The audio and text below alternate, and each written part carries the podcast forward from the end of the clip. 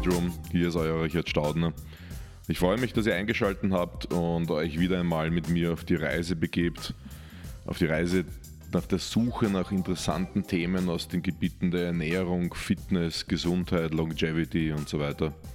Und heute geht es einmal um das Thema Verdauung und ist ein bisschen im Schatten dieses Thema. Also in den letzten Jahren, Gott sei Dank, durch diverse Literatur und ähm, neue Erkenntnisse der Medizin ins äh, bisschen mehr ins Licht gerückt worden, aber noch zu wenig.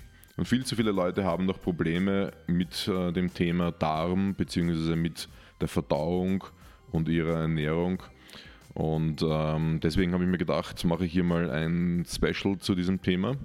Und wir quatschen natürlich ein wenig über Basics, das heißt so ein bisschen Grundlageninformationen, wie unser Darm funktioniert, wie unsere Verdauung funktioniert, wie das ganze System aufgebaut ist, was stören kann und was helfen kann.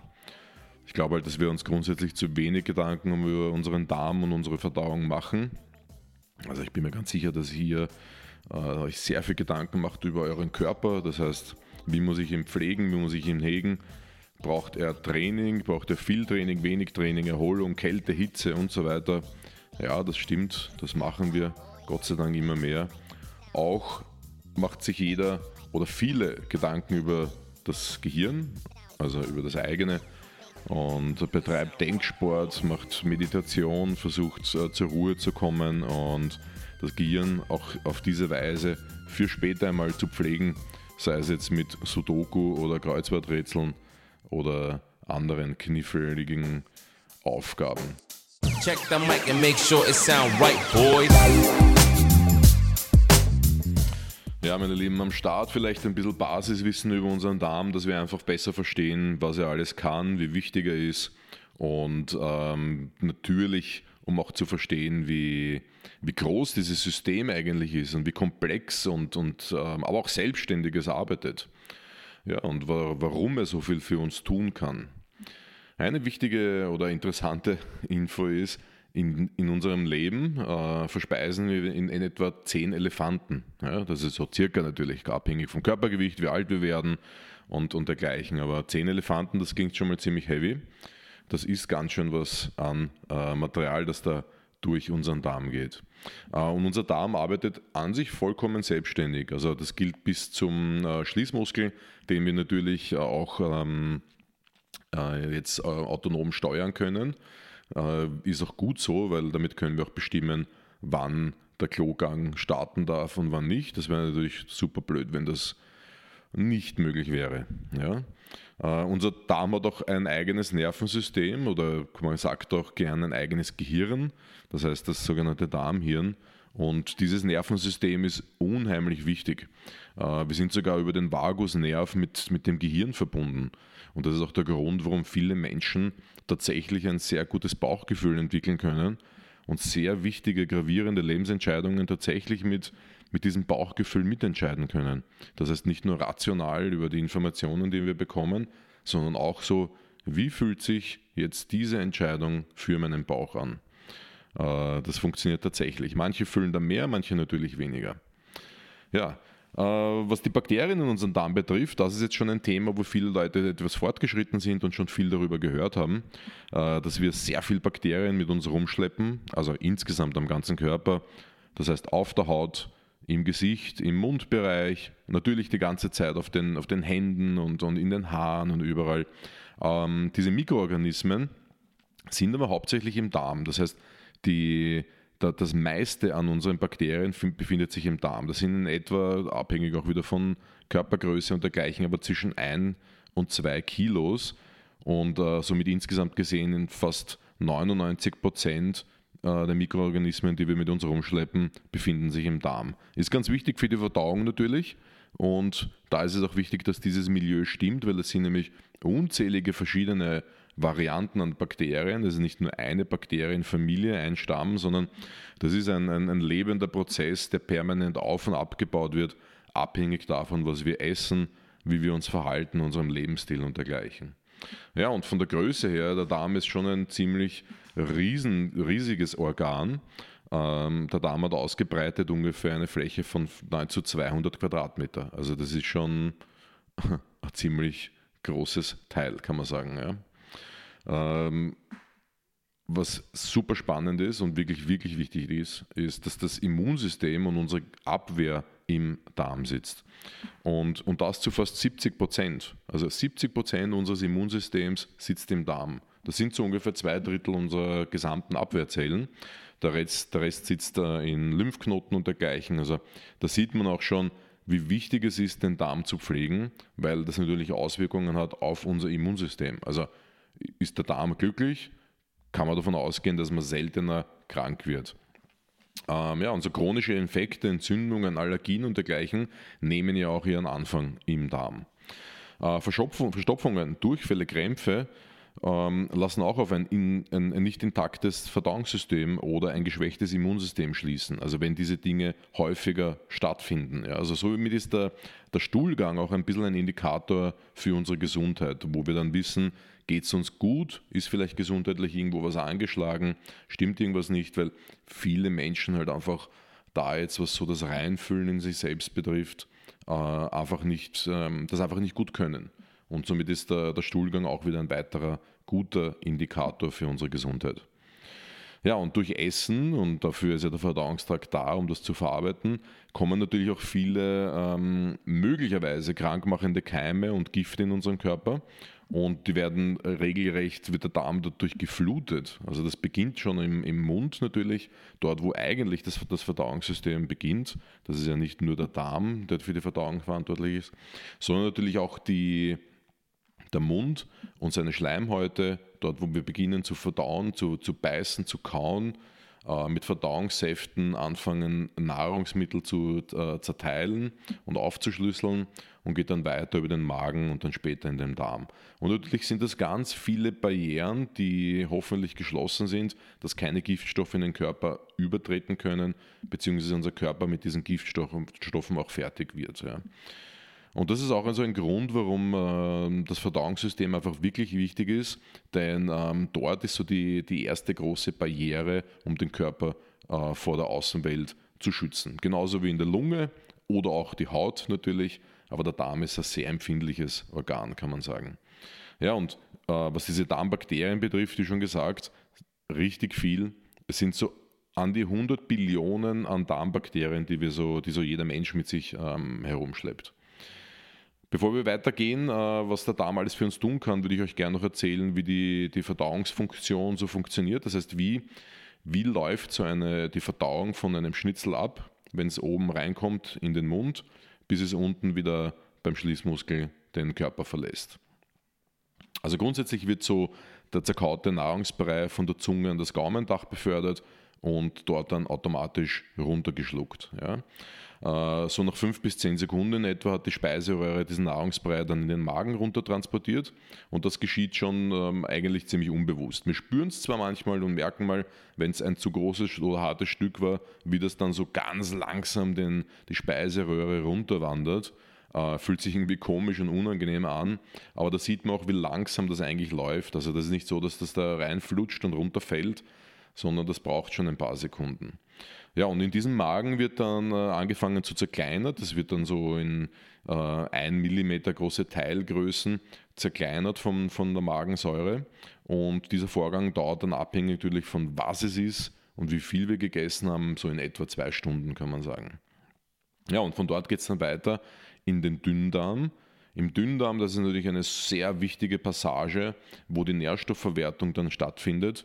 Hier wird dann auch noch in etwa in einer Stunde ähm, Arbeitszeit äh, die Nährstoffe aus den Lebensmitteln herausgezogen. Das äh, ist sicherlich einer für unsere Gesundheit der wichtigsten Prozesse in der Verdauung. Und, und nach dem geht es dann weiter in den Dickdarm. Und hier verweilt der Nahrungsbrei deutlich länger. Und, und hier ist auch der wichtige Part der ähm, Energiegewinnung. Das heißt, Darmbakterien im Dickdarm gewinnen dann aus unserer Nahrung, aus unserem Nahrungsbrei Energie super wichtiger Part. Hier in dem Bereich kann es dann wirklich zu ähm, ziemlich langen Ze Verweilzeiten kommen. Das heißt, bis jetzt zum Beispiel das, das Essen wieder über den Schließmuskel den, den Körper verlässt, können zwischen sehr schnellen, vielleicht zu schnellen 10 Stunden und bis zu ähm, Härtefällen von 100, manchmal 120 Stunden ähm, kann der Nahrungsbrei hier verweilen. Und das ist natürlich stark abhängig davon, was habe ich gegessen. Ist es eher was Leichtes zu verdauen ähm, oder ist es eher was Schweres zu verdauen? Das heißt, die Stelze mit drei Bier oder Spaghetti Carbonara brauchen ein wenig länger. Äh, tierische Proteine zum Beispiel brauchen länger oder eher habe ich Sachen gegessen, die leichter zu verdauen sind. Ja, jetzt wie zum Beispiel ein, ein äh, Risotto oder dergleichen. Ja, wir machen halt relativ viel falsch bei unserer Ernährung. Oder die Frage ist, was machen wir eigentlich so falsch? Ja? Äh, es gibt viele Dinge, die, die sich ja bei uns auf den Magen schlagen. Und ähm, lange Zeit hat man das natürlich äh, ignoriert, dass jetzt zum Beispiel auch Emotionen ganz stark die Verdauung beeinflussen.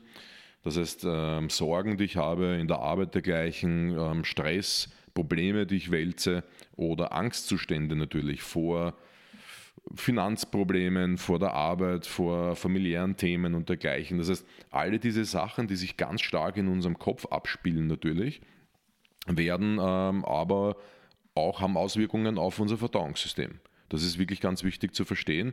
Über, diesen, über diese Gehirn-Darm-Achse, über dieses Nervensystem, über den Vagusnerv werden hier natürlich jetzt auch ähm, Informationen ausgetauscht, die dazu führen, dass unser Gehirn unseren Darm tatsächlich auch lahmlegen kann. Ja? Aber da kommen wir nachher noch dazu, da möchte ich euch ein bisschen mehr erzählen.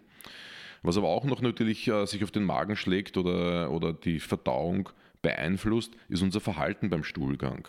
Das heißt, ähm, wenn wir das, den Stuhl zum Beispiel zurückhalten müssen, weil wir nicht auf ein bestimmtes Klo gehen wollen, sondern warten wollen, bis wir zu Hause sind oder die Situation einfach gar nicht passt, ja, äh, da kann ich euch dann nachher noch ein bisschen was erzählen, wie man jetzt Stuhlgang zum Beispiel auch timen kann, dass solche gesundheitlichen Thematiken einfach nicht entstehen. Ja.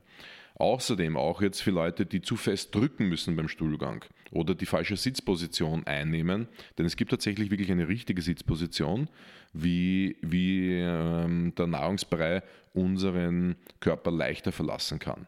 Zu festes Drücken zum Beispiel kommt vielleicht von zu wenig Wasserkonsum oder eben, wie schon vorher gesagt, emotionalen Themen. Und das ist auch wieder ein guter Indikator, wenn ich merke, es ist wirklich anstrengend für mich auf der Toilette, dann, dann stimmt was nicht. Da muss ich dann was ändern. Kann natürlich auch an den Lebensmitteln liegen. Das heißt, die falsche Wahl an Lebensmitteln kann immer auch äh, die, die Verdauung beeinflussen und einen, einen Stuhlgang erschweren. Kann auch zu Verstopfungen führen, zu Durchfällen, zu Blähungen oder äh, Schmerzen und, und dergleichen. Ja, und über die Ernährung kann ich auch natürlich die, mein Immunsystem ein bisschen steuern und triggern und hier auch für die Anfälligkeit von leichten Erkrankungen oder grippalen Infekten und dergleichen einen, einen Beitrag leisten. Ja. Welche Lebensmittel gut sind und weniger gut sind für uns und unsere Verdauung, äh, da kommen wir später noch dazu. Ist natürlich ein, ein super wichtiges Thema für uns. Vorher würde ich gerne noch ein bisschen über das Thema der Emotionen mit euch sprechen. Es ist leider sehr stark äh, im Schattendasein, dass unsere Emotionen super wichtig sind für unsere Gesundheit. Und ich weiß als Österreicher, da ist es so, dass man nicht gern über das spricht. Und wenn einer Stress hat oder Probleme hat oder Sorgen hat oder dergleichen, dann ist er komisch und dann redet man nicht mit ihm. Ähm, das Gegenteil wäre eigentlich der schlaue Fall, dass man diese Themen ausspricht und anspricht und mit anderen bespricht und somit Probleme auflöst, weil das ist tatsächlich, glaube ich, einer der größten Thematiken, die wir haben in, in, der, in der Problematik rund um die Verdauung, wenn es da mal nicht klappt. Und wir beeinflussen tatsächlich über unser Gehirn diese, diese biologischen Prozesse, die da stattfinden. Ähm, wenn wir nämlich Angst oder starken emotionalen Stress haben, da verliert tatsächlich unser Magen die Fähigkeit, sich zu dehnen und kann somit mit Schmerz oder Spannungsdruck bis hin rauf in Brust und Kiefer antworten. Viele kennen das schon, manche, die eine, wie, wie, zum Beispiel Spannung auf dem Zwerchfell, das heißt dieses äh, Fell, das die, den oberen und den unteren Teil unseres Brustkorbs, unseres Oberkörpers trennt. Auch hier kann es zu Spannung kommen, der durch Stress ausgelöst wurde. Und das ist ein sehr unangenehmes Gefühl in der Brust. Viele Menschen äh, klagen darüber sogar, dass sie glauben, einen, einen, kurz vor einem Herzinfarkt zu stehen, weil sich das ähnlich anfühlt ist aber natürlich nicht dasselbe, ist meistens natürlich in, in Zeiten von viel Stress äh, zu finden und, und wenn man Probleme wälzt. Und hilfreich ist da immer zum Beispiel mit Atemübungen zu, zu, oder mentalen Training zu, zu antworten, um hier die Spannung rauszunehmen. Ja, aber natürlich muss man da hier eher langfristig daran arbeiten. Ähm, als Quickfix hilft das immer. Das heißt, wirklich starke Spannungen und die Verdauung funktioniert nicht, kann tatsächlich dann kurzfristig mit nur so vier, fünf Minuten Atemübungen, tiefen Atemzügen mit langen Ausatmen äh, hilfreich sein. Aber das Wichtigste ist eigentlich wirklich an die Wurzel zu gehen und diesen emotionalen Stress zu bewältigen, mit Menschen darüber zu sprechen, die daran beteiligt sind, wo es vielleicht herkommt und zu schauen, das wirklich loszuwerden. So Angst- und Panikattacken können auch die gemütliche Arbeit unseres Dickdarms stören und äh, sogar eine beschleunigte Entleerung bewirken. Also Durchfall kann hier das Ergebnis sein. Also man sieht wirklich, ähm, Emotionen sind eine, eine genauso wie Lebensmittel ein ganz starker Hebel, ein ganz starker Mechanismus, wenn es um unsere Verdauung geht. Ja. Und die langfristige Lösung sollte hier eher sein, die Probleme und den Stressauslöser zu eruieren und daran zu arbeiten. Also nicht runterschlucken. Ja, super spannend hier rund um dieses Thema ist, dass wir in unserem Körper das sogenannte vegetative Nervensystem haben. Und dieses Nervensystem hat sehr viele Aufgaben und sehr viele Teilnervensysteme.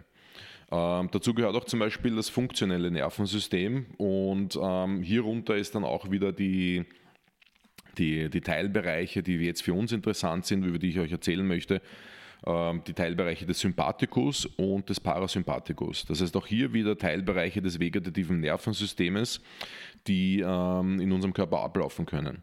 Und das ist wirklich relevant, denn dieser Sympathikus und Parasympathikus, also sympathische Nervensystem und parasympathische Nervensystem, ist wirklich wichtig für unsere Verdauung und ist wieder stark gesteuert durch unsere Emotionen und durch die Lebenssituation, in der wir uns gerade befinden. Das sympathische Nervensystem, das klingt zwar sehr sympathisch, kann aber auch mal mh, mm, ja, nicht passend sein, wenn es aktiv ist. Ja. Also der Parasympathikus steht nämlich bei uns für die äh, Entspannung und der Sympathikus für die Anspannung. Ihr kennt das vielleicht auch, der Sympathikus wird gerne genannt ähm, Fight-or-Flight-Modus, also wenn wir uns auf diesem Nervensystem, wenn wir uns gerade in dieser Phase befinden. Fight-or-Flight bedeutet, verglichen jetzt hier so mit dem Steinzeitmodell, wir sind auf der Flucht vor dem Säbelzahntiger und versuchen jetzt über das sympathische Nervensystem, über die Aktivität des Sympathikus wirklich super fokussiert zu sein und in dieser, Stress, in dieser Stresssituation ordentlich zu reagieren. Das heißt, unsere Augen äh, zum Beispiel erweitern die Pupillen, um mehr Informationen aufnehmen zu können. Ähm, unsere, unsere Lunge erweitert sich, die Luftwege erweitern sich, um mehr Sauerstoff aufnehmen zu können. Die Herzfrequenz steigt, also eine Beschleunigung der Herzrate. Und ähm, was aber jetzt auf der anderen Seite bei der Verdauung passiert, ist, dass hier alles so weit wie es geht nur eingestellt wird.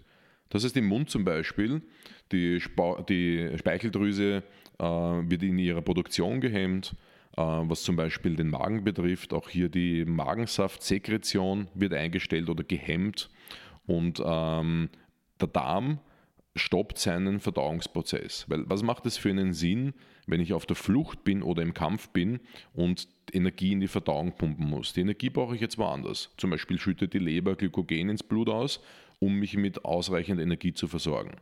Deswegen können wir in solchen Stresssituationen wirklich ordentlich viel Energie mobilisieren. Auf der anderen Seite ist es so, dass wenn ich den Parasympathikus aktiviere oder aktivieren kann, da bin ich dann in diesem äh, Rest and Digest Modus. Rest and Digest Modus heißt, wie der Name schon sagt, Ruhemodus, Erholungsmodus, Verdauungsmodus. Das ist jetzt ganz wichtig, denn die Verdauung passiert im äh, Modus des Parasympathikus. Das heißt, ich kann nur in einer Ruhephase anständig verdauen.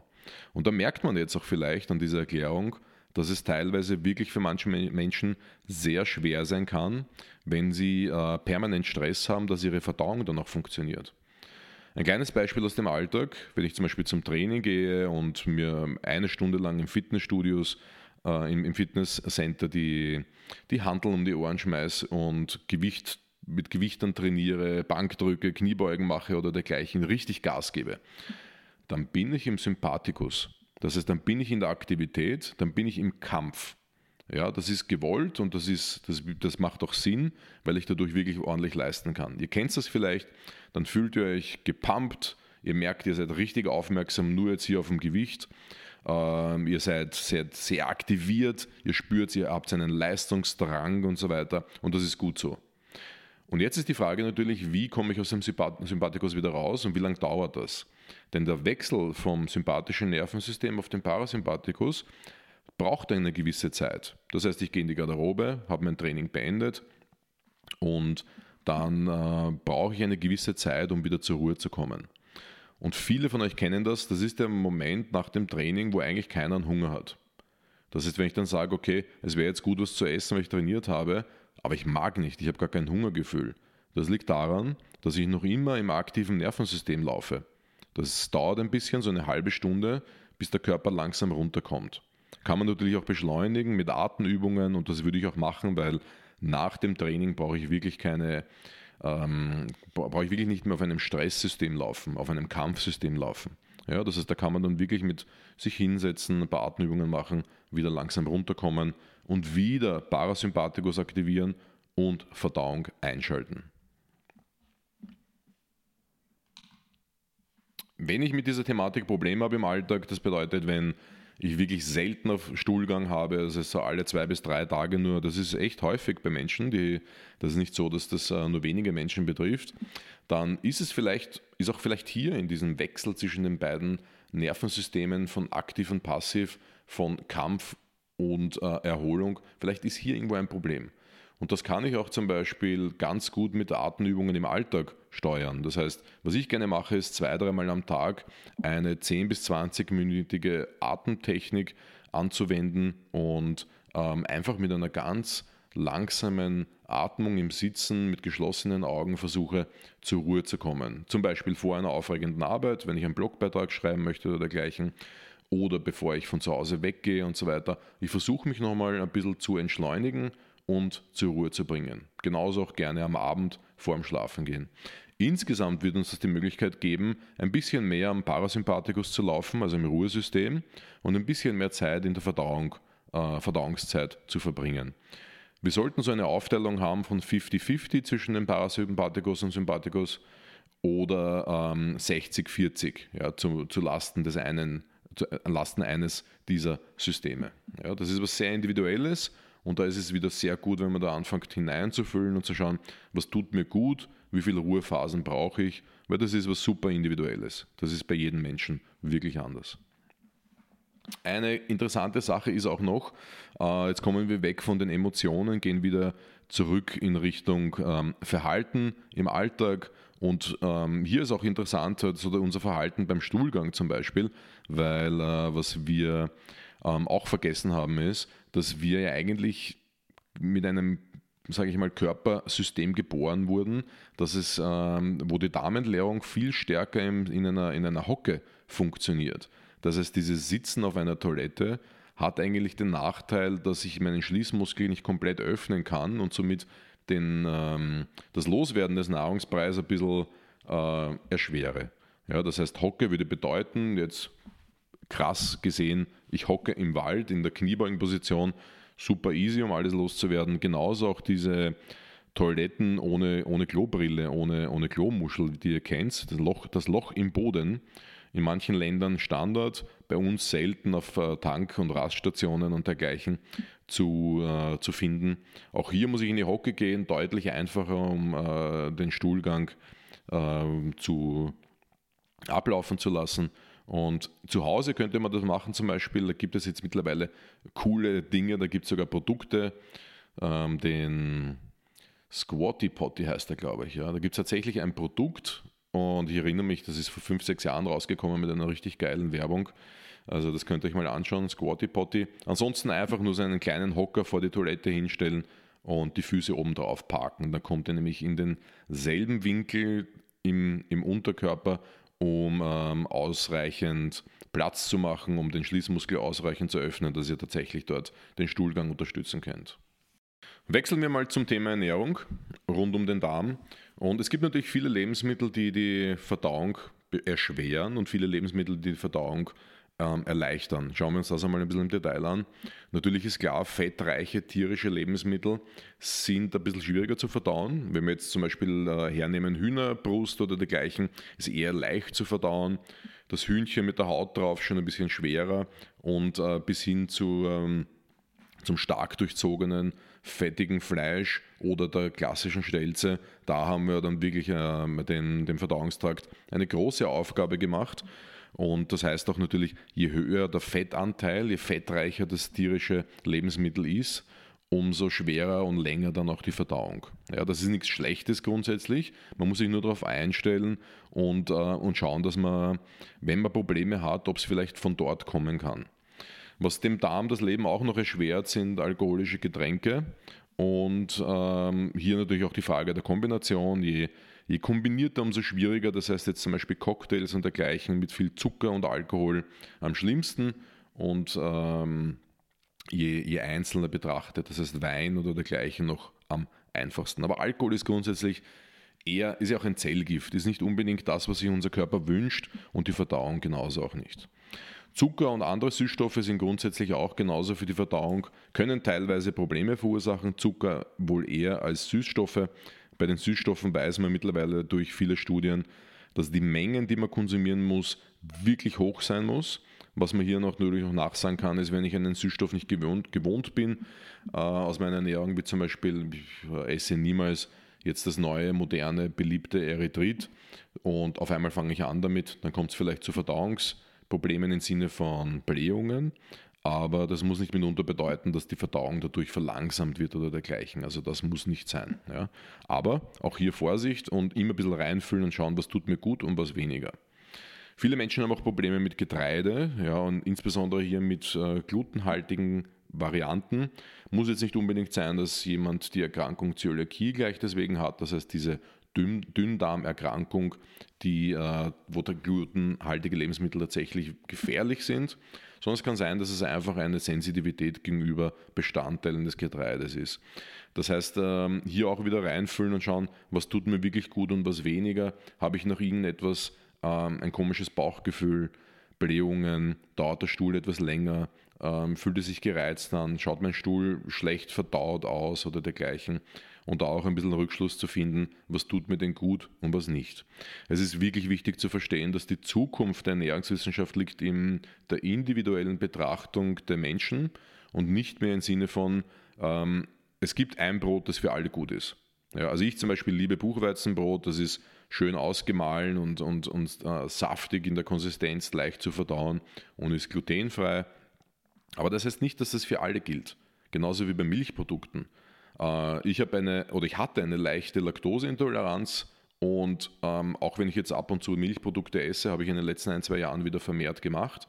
Habe ich dadurch keine Verdauungsprobleme. Das heißt, ich habe diese Laktoseintoleranz anscheinend über die letzten zehn Jahre verloren. Habe auch wirklich zehn Jahre lang nahezu gar keine Milchprodukte konsumiert. Das heißt ausschließlich vielleicht Proteinpulver mal in einen Riegel oder einen Proteinriegel oder dergleichen. Milchprodukte ähm, ist jetzt nicht nur die Laktose das Problem hier, weil es gibt viele Menschen, die sie ganz einwandfrei vertragen, also diesen Milchzucker, in den, den Laktose eigentlich darstellt, sondern natürlich auch ein äh, Aminobaustein, der da drinnen ist, das Casein. Und das kann für manche Menschen das größere Problem sein. Es gibt Milchbestandteile, die laut äh, einzelnen wissenschaftlichen Studien besagen, dass, wir, dass unser Darm durch sie löchrig wird. Das heißt, es kommt zu einem sogenannten Leaky Gut.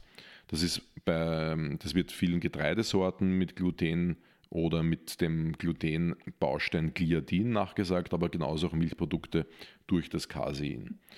Ob das bei dir so ist, das kann man natürlich testen. Ob es eine löchrige Darmwand gibt, also ein Leaky Gut, das gibt es natürlich wirklich im Labor. Ist das testbar, zum Beispiel im Labor ganz immun, kann man das austesten. Nicht, ähm, zahlt natürlich nicht die Kasse, ist was im privaten, im eigenen Interesse, aber ganz spannend.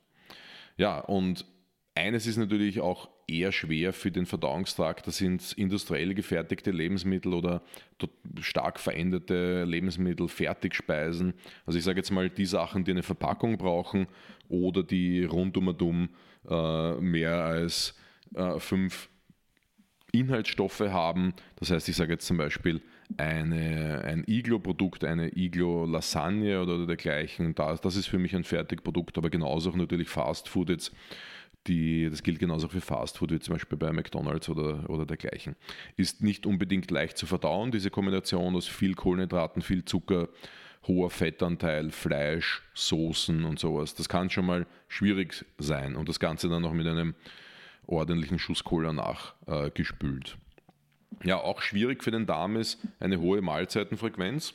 Das ist, das ist auch etwas, worauf ihr ein bisschen achten könnt, denn äh, wir glauben zwar, dass eine hohe Mahlzeitenfrequenz gesund ist, weil und das wurde uns jahrelang gesagt, oft klein essen.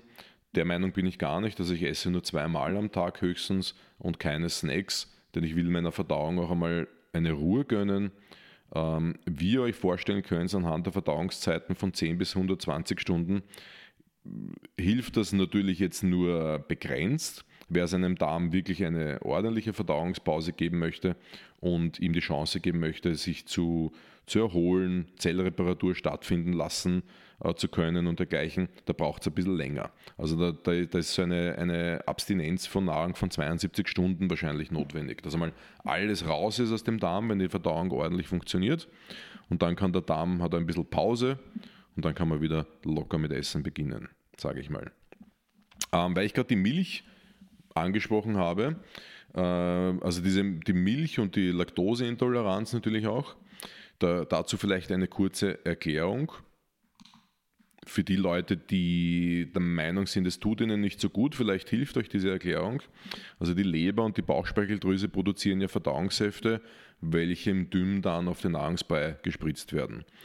Ähm, das Enzym, welches Laktose verdaut, wird direkt im Dünndarm produziert. Äh, das ist die einzige Ausnahme. Und falls dieses Enzym nicht ausreichend produziert wird, gelangt die unverdaute Laktose weiter in den Dickdarm und es entsteht, äh, entstehen hier dann Blähungen, Gase oder vielleicht sogar Durchfall, Bauchschmerzen und dergleichen. Der Verzicht auf Milchprodukte kann das Problem natürlich lösen oder eben der Umstieg auf eine laktosefreie Milch und, ähm, oder auch Ziegenmilchprodukte, zum Beispiel Feta-Käse oder grundsätzlich Ziegenmilchprodukte, haben deutlich weniger Laktose und sind auch viel verdauungsfreundlicher für den menschlichen Organismus als Kuhmilch zum Beispiel. Die Frage ist tatsächlich, brauche ich überhaupt Milchprodukte in meiner Ernährung? Ich habe diese Frage für mich mit Nein beantwortet. Äh, mir geht es deutlich besser ohne Milch in meinem Leben. Also weder mit Joghurt noch Milch trinken oder dergleichen. Ab und zu mal ein Stück Käse, das habe ich schon sehr gern, aber ich versuche es echt so niedrig wie möglich zu halten. Geht mir einfach besser. Ähnlich auch beim Getreide. Äh, Getreide enthält ja doch sehr viele Antinährstoffe, die die Aufnahme von Vitaminen und Mineralstoffen im Körper ein bisschen blockieren können. Das ist aber eher in, im Fall von sehr phytinreichen ähm, Getreidesorten, wie eben zum Beispiel Weizen, der Fall. Und ähm, wie schon vorher auch gesagt, Gluten im Getreide kann die Darmdurchlässigkeit erhöhen, dass es die Darmbarrieren äh, undicht machen. Und was ich auch der Meinung bin, ist, dass der das Getreide einfach einen sehr geringen Nährstoffanteil hat im Vergleich zu Gemüse. Und was ich gerne mache, ist einfach, wenn ich irgendwo den Anteil erhöhe an Lebensmitteln, dann muss ich ihn woanders verringern. Das heißt, die Portionen an Gemüse sind bei mir mittlerweile deutlich größer als früher und äh, dadurch ist weniger Platz, um andere Sachen zu essen. Ähm, weiters ist auch dieser hohe Kohlenhydratanteil und der hohe Omega-6-Anteil auch ein Teil, ein Grund, warum ich ähm, Getreide ein bisschen versuche zu reduzieren und gegen Lebensmittel tausche, die ein bisschen moderater sind, mit moderater sind mit dem Kohlenhydratanteil und die einen höheren Omega-3-Anteil in sich mitbringen. Ja, eine coole Frage, die ich immer wieder gestellt bekomme, das ist echt witzig, das ist in Österreich anscheinend wichtig. Das Verdauungsschnapsal, hilft das? Jetzt habe ich vorher eh schon gesagt, Alkohol ist eigentlich nicht so toll für unsere Verdauung, das heißt verschlechtert ähm, den, das Verdauung, den Verdauungsvorgang in unserem Körper. Und warum heißt der Verdauungsschnaps dann Verdauungsschnaps?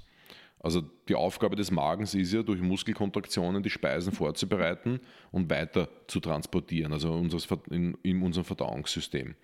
Und dieser Verdauungsschnaps macht nichts anderes, als den Magen zu lähmen durch den Alkohol, durch dieses Zellgift. Ähm, und somit vermindert der Alkohol das Völlegefühl Das ist zwar richtig durch deine Lähmung, aber es ist nicht so, als würde dann mehr oder schneller verdaut werden. Das ist, das ist leider falsch. Äh, es ist sogar andersrum, durch diese Lähmung dauert die, die Verdauung einfach länger und wird auch teilweise blockiert. Also Verdauungsschnapsal, wenn es schmeckt, okay, aber hilfreich für die Verdauung ist es tatsächlich nicht. Ja, und die zweite Frage, die ich immer wieder gestellt bekomme, ist, wie schaut es denn aus mit dem Kaffee? Weil viele Menschen, wenn sie in der Früh einen Kaffee trinken, dann sofort auf die Toilette laufen müssen. Das hat aber weniger damit zu tun, dass das ein positiver Einfluss auf unser Verdauungssystem ist, sondern das ist auch eher eine, eine sogenannte Vergiftungserscheinung. Also vielleicht vertrage ich den Kaffee nicht, vielleicht trinke ich zu viel. Das ist, da ist viel, viel drum. Da, da gibt es mehrere Wahrheiten dazu, sagen wir es mal so. Grundsätzlich ist ja Kaffee gesund. Und kurzzeitig hilft es auch und aktiviert die Darmtätigkeit. Wenn ich immer Kaffee brauche, um auf die, Toilette, auf die Toilette gehen zu müssen, dann sollte ich mir mal Gedanken machen, ob ich das System nicht vielleicht einmal andersrum probieren möchte und den Kaffee reduziere und äh, versuche ohne Kaffee auch den Stuhlgang möglich zu machen. Kaffee hat durch, die, so, durch diese übermäßige Säureproduktion ähm, eigentlich auch im, im Darm eine erschwerte, ein erschwertes Nahrungstransport. Was auch der Fall oder das Endergebnis sein kann, ist zum Beispiel Sodbrennen. Das heißt, Sodbrennen nach Kaffee ist für mich ein Anzeichen von, optimal ist er nicht in diesem Moment zu trinken. Wir müssen uns die gesamte Ernährung anschauen und schauen, ob wir woanders äh, Stellschrauben finden, um es zu verbessern, um die Verdauung zu verbessern. Ähm, aber Sodbrennen ist, ist nie eine gute Antwort auf den Konsum von Lebensmitteln oder Kaffee.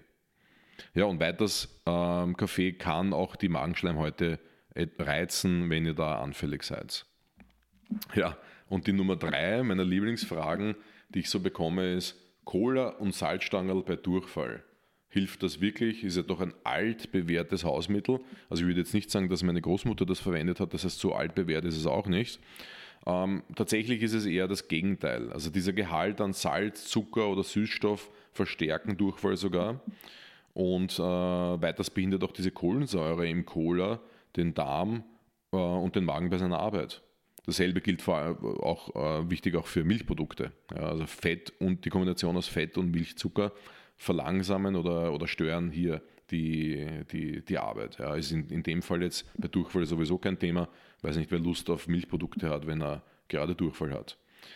Sinnvoller wäre es, hier die Giftstoffe oder die Problemstoffe im Darm zu binden und auszuleiten. Und da ist eher hilfreich sowas wie geriebener Apfel zum Beispiel mit, mit dem hohen äh, Pektingehalt, also Ballaststoffgehalt, oder gedünstete Karotte. Ja, und natürlich Tees, also magenunterstützende Tees. Äh, Cola und Salzstangen ist, glaube ich, nicht so sinnvoll. Muss nicht sein. Ähm, und ein Klassiker ist natürlich auch die Thematik Antibiotika. Ähm, Antibiotika sind klasse natürlich, da gibt es gar nichts. Ich meine, medizinisch gesehen super wichtig. Wir haben zwar vielleicht die Problematik in, in der Gegenwart und Zukunft, dass wir ja, ein bisschen resistent werden gegen die einen oder anderen Antibiotika-Wirkungen, denn äh, wir zu viel konsumieren, beziehungsweise auch sehr viel in der Landwirtschaft oder in der, in der Tierhaltung eingesetzt wird, bei, bei Rindern und, ähm, und Schweinen in der Mast, ähm, um die, die Tiere gesund unter Anführungszeichen zu halten. Und das kann natürlich bei uns Menschen dann durch den Fleischkonsum zu einer Resistenz ähm, enden. Ja. Also es ist sicherlich ein großes Problem in Zukunft. Ja. Und ähm, Antibiotika sind wichtig für bakterielle Erkrankungen und die, die stellen so etwa 5% unserer Erkrankungen dar. Aber was machen sie noch? Äh, sie können tatsächlich Verdauungsprobleme auslösen, auch schmerzhafte Verdauungsprobleme auslösen und ganz wichtig, die Zusammensetzung der Darmflora verändern zum Negativen. Das heißt, Antibiotika, wie der Name schon sagt, Antibiotik gegen das Leben, können tatsächlich uns wichtige Darmbakterien ähm, verabschieden und aus dem Darm rausdrängen, die wir dann nachher wieder ansiedeln müssen. Das ist eine sehr aufwendige und schwierige Arbeit. Ja, also je weniger Antibiotika ich einsetzen muss in meinem Leben, umso besser. Und wenn ich sie do, dann doch einsetzen muss, dann äh, sollte ich das Ganze mit einer Darmkur begleiten oder nachher wieder aufbauen. Das heißt, äh, hier kommen dann Dinge wie, wie Darmbakterien, die man auch in der Apotheke kaufen kann, ins Spiel. Das heißt, ähm, Probiotika werden die auch genannt. Das heißt, Probiotik ist für das Leben. Da sieht man auch schon, wie, wie die Antwort heißt auf das Thema Antibiotika. Und ich sage mal, nach jeder Antibiotikakur wäre es wirklich schlau, sich mit Probiotikern zu unterstützen.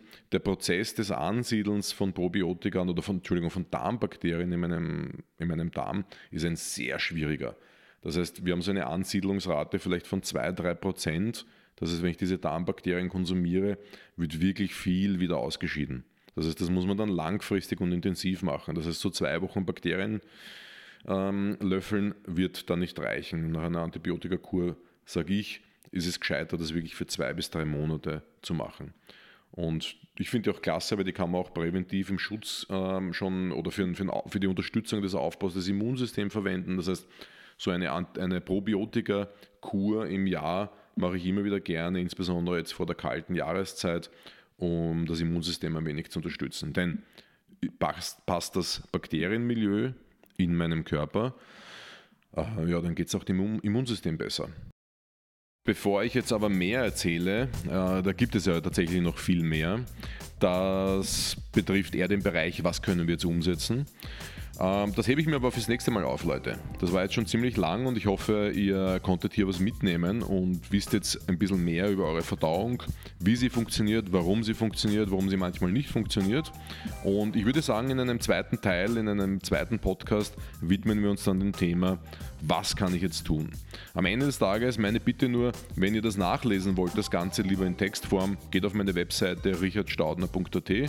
Da findet ihr diesen Blog auch, sorry, diesen Podcast-Beitrag auch als Blog zum Nachlesen und weiterschicken. Und seid so lieb, abonniert hier diesen Kanal. Das ist wirklich hilfreich. Dann sehe ich dann tatsächlich, bin ich am richtigen Weg, habe ich die richtigen Themen für euch ausgewählt. Und wenn das nicht der Fall ist, schickt mir einfach ein E-Mail über meine Webseite. Ganz easy. Leute, danke vielmals fürs Einschalten und ich wünsche euch noch einen tollen Tag. Macht's es gut.